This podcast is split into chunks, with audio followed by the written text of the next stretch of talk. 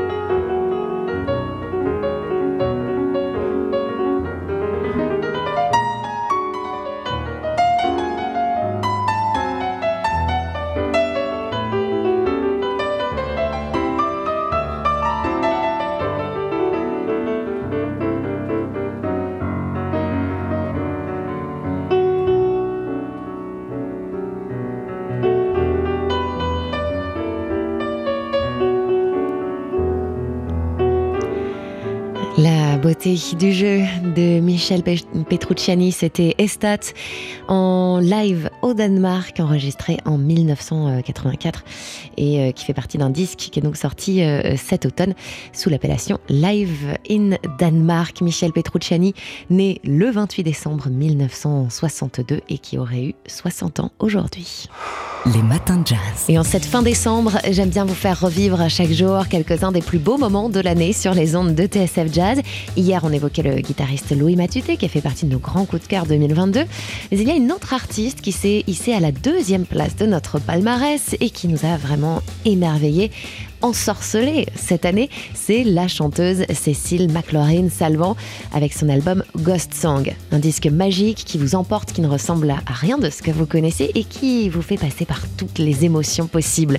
La chanteuse nous avait euh, rendu visite en mars dernier pour nous présenter euh, cet album et elle avait interprété sur la scène du studio de TSF Jazz sa reprise de Kate Bush, Wuthering Heights, morceau d'ouverture euh, de l'album. Voici tout de suite Cécile McLaurin Salvant au chant accompagné de Sullivan Fortner au piano.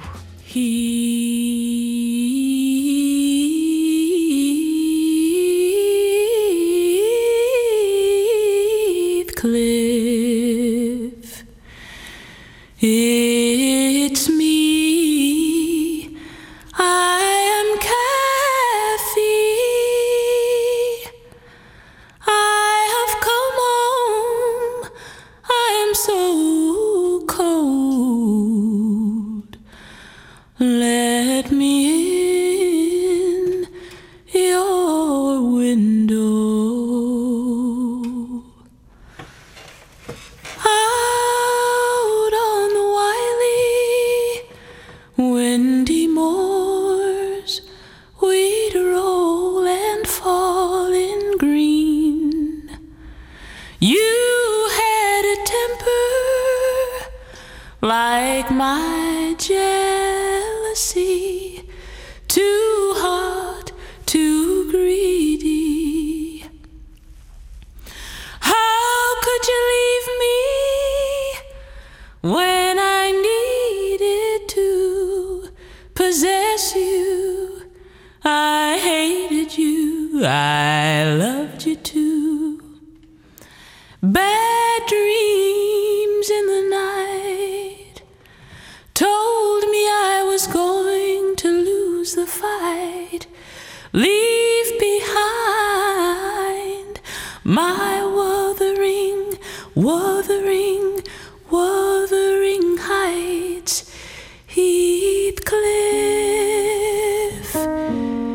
It's me, I'm Kathy. I've come home, I'm so cold. Let me in your window. Heathcliff, it's me, I'm Kathy. I've come home, I'm so cold.